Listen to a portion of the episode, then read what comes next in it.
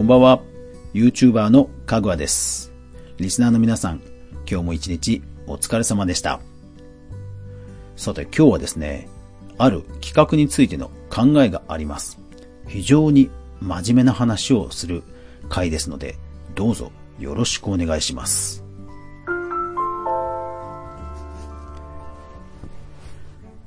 今日の配信と、えー次回の配信とでですね、ちょっと続きものの企画です。最近、とにかく胸を強調した女性のサムネイルの動画、よく見ませんか？そう。大きな胸を強調し、そして黙々と料理を作る。また、ピアノを弾く。そのような動画が最近増えていると思いませんか？強調された胸を見て、ついサムネイルをクリックしてしまった人もいるのではないでしょうか。男性ならば、きっと。はい。そう、最近ほんとね、増えましたよね。うん。まあ、あの、クマクッキングさんがね、一躍有名になって、まあ、あの、胸元に広告をね、掲載するという、えーそういう動画ネタで話題になったところから火がついたと思うんですが、いやー、調べたらですね、結構いらっしゃいましたね。うん。で、えー、クマクッキングさんが、えー注目されていいますが、調べると歴史的にはですね、えーパンピアノさん、あのー胸を強調した、えー角度から、えピアノを弾いているところを撮る動画が、実はジャンルとしては先っぽいんですよね。まあ、パンピアノさんはですね、えーもう動画自体はかなり前からやられていて、3年前からやられていて、現在36.6万人。で、えーただ胸を強調し始めたのは1年前ぐらいからですね。で、さらには、えー、リオコ高木さんっていう方がもう6年、9年前からやられていて、で、ある程度、えー顔出しをしつつ、胸も強調された形で弾き始めたのが6年前。高木さんは3.8万人ですね。うん。そう、調べると、えー音楽のジャンルの方が早かったっぽいですね。で、えー女性アイドルの YouTube でもですね、ミルクパンチさんという、えー YouTuber さんたちが、え2年前から動画のチャンネルをやられているんですが、えーその中でもお一人がですね、えーアキラ100%ネタをやったりとかですね、えー胸で瓦割りをするなどですね、そういった強調したお色気系のコンテンツをえアップして非常に人気を博していました。で、その方はもう独立というか一つチャンネルを、ご自身のチャンネルを持って、ソロでもチャンネルをやられているという感じです。うん。で、全部一応これシークレットモードで私の、えーパーソナライズは全く効かない状態で一応全部調べました。さて、ですから料理系を見てみると、クマクッキングさんが2月14日時点で14.1万人。ただ何がすごいかって言ったら、えー3、3分から5分の動画を5ヶ月前から立ち上げて14万ですよ。うん。すごいですね。いや、ほんともう動画オンリー、動画オンリーって言ったら失礼ですけど、あの、いわゆる動画にタグってつけることが多いと思うんですが、タグもないんですよね。ですから関連動画には、両、他のチャンネルの方の料理動画がたくさん出るという、すごいこうナチュラルに、ストレートな 投稿されてる感じなんですよね。で、それから、えーコリッチーさん。この方は2ヶ月前から始められてるんですが、あ、この方はピアノですね。で、ただ、え登録者数は、え出ていません。まあ、再生回数的にはまあ何十万っていう桁ではないとは思います。それから料理系ですと、料理監督うさぎさん。この方は4ヶ月で2万人と。うん。そして、パオパオクッキングさんが、この方がすごい。1ヶ月で1.3万人。うん。えー、リンギツネさん445人。うん。で、このパオパオクッキングさんはですね、さらにすごいのがですね、えっと、動画を投稿し始めの何本か、5、6本か何本かは、あの、クマクッキングチャレンジと、もう明らかにトレースをして、あの、真似てみたっていうことを、動画をですね、え、アップされていました。ですからおそらくクマクッキングさんの関連とかにも出て、え、再生回数は伸びたんではないでしょうかね。うん。いやー、胸に歴史あり。うん。ねえ。まあ、お色気系は広告がつきづらいと言われていますので、これからもっと増えるかというと、まあどうなんだろうなという気はしますが、まあそれでもですね、えー、子供向け動画の設定や規制が、え、昨年からね、なされてきましたから、まあテレビで言えばいわゆる深夜帯のようなね、えー、番組のテイストが多分 YouTube も増えていくんでしょうから、まあある意味当然の流れといえば当然の流れとも言えるでしょうね。うん。そう、ですから最近あの AV 女優さんたちも、あの、YouTube チャンネル立ち上げられてるんですよね。うん。ただまあ、やっぱり企画が命、YouTube はね、こう、すげえっていう動画をやっぱアップするのが、えー、人気の秘訣のコツの一つだと思いますんで、まあなかなか、あの、知名度だけあってもですね、なかなか難しいチャンネル登録者数はかなり差が出てるという状況だったりもします。うん。とにかくね、パンピアノさん、あの、ちょっと誤解を恐れずに言うならばですよ。誤解を恐れずに言うならば、えパンピアノさん、巨乳なのにピアノがうまい。うん。むちゃくちゃ偏見ですけどね、巨乳の人がピアノが下手っていう前提での言い方なんで、むちゃくちゃ偏見なんですけど、え、ただですよ、あの、もう、あ、だからこう言えばいいのか。胸が大きいだけじゃなくて、なお、さらにピアノもうまいか。そうか、そうか、そうか。そういう言い方ですね。そう、だから、胸が大きいだけでなく、料理もすると。クマクッキングさんね。まあ、料理ネタはほんと鉄板ですからね。いや、だからもう次はあれですよ。胸を強調した魚をさばく気まぐれ、気まぐれ、気まぐれ、胸、あの、パイ、パオパオクッキングですよ。もうそれですよ。うん。まあ、あとは、うん、釣りはな、やっぱり寒いとかあったりするので、やっぱ室内なんですよね。室内で、室内になったりすると、うん、そう。なんですよね。あとはまあゲーム実況、もうガチでゲーム実況とかなんですかね。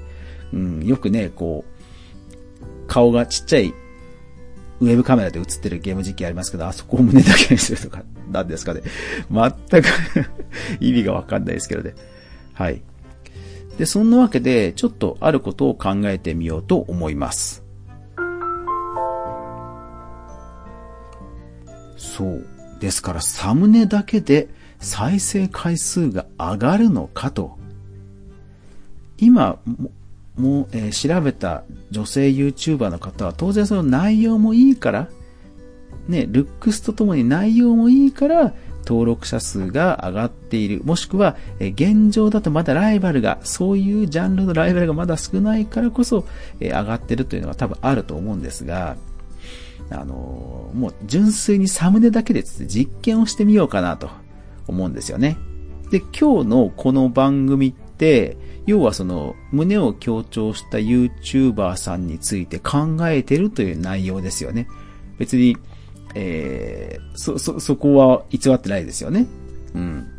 ですから、サムネイルをですね、フリー素材の、えー、パクタソさんというサイトに、あの、比較的胸の大きいそ、えー、女性のフリー画像がありますので、その画像とイラストやからですね、こう悩んでるような感じの、なんかものを考えてるようなイラストを、えー、サムネ、合成してサムネイルにしてみて、そして、えー、YouTube でですね、えー、にアップしてみたいと思います。で、おそらくタイトルがかなり肝になると思うので、えー、サムネイル詐欺、タイトル詐欺にならないように、かつ、えー、クマクッキングさんやパンピアノさんの関連動画に、ヨシンバ出たいなと。もうなんて低俗なクズな企画なんでしょうね。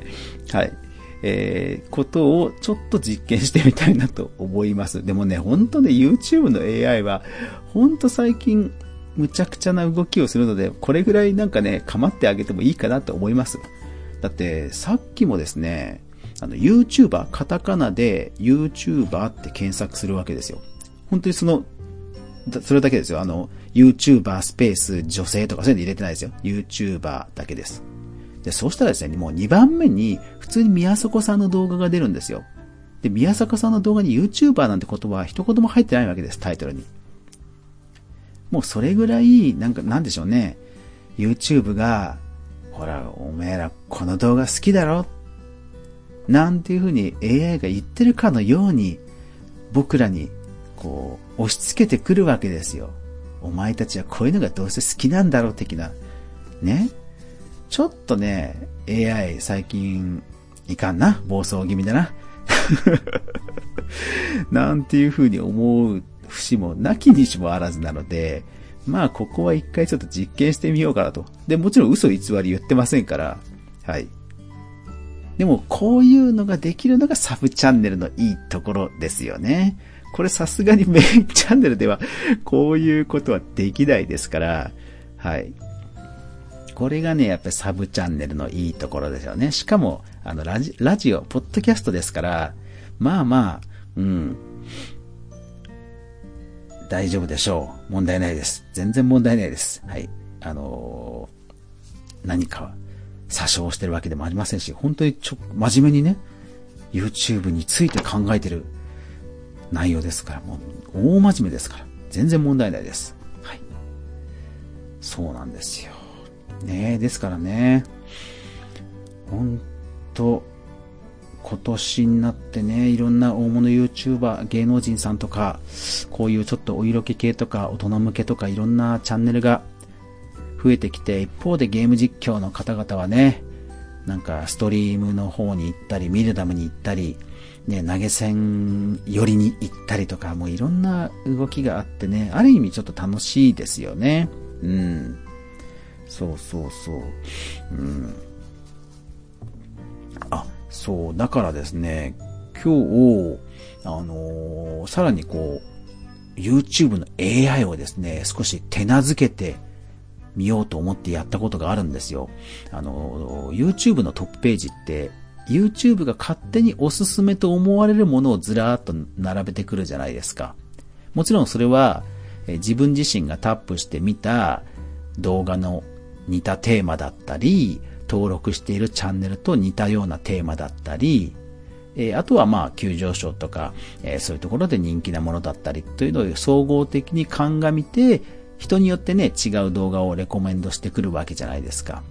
で、あの動画実は右上のタップの場所に、えー、3、3つ、3つ丸のなんかメニューっぽいマークがあって、そこをタップすると、えこのチャンネルはおすすめに表示しないっていうメニューがあるんですよ。それをね、ひたすら今日はタップしてみました。えー、タップしたのは、違法動画。ね、鬼滅とか、仮面ライダーとかね、違法のアップ動画。もうこれはね、ファンとしては許せないからね。違法動画がおすすめされるなんて、全く許せない。なのでこれはおすすめに表示しないと。それから、あと、大物 YouTuber さんね。もうヒカキンさんとか。うん。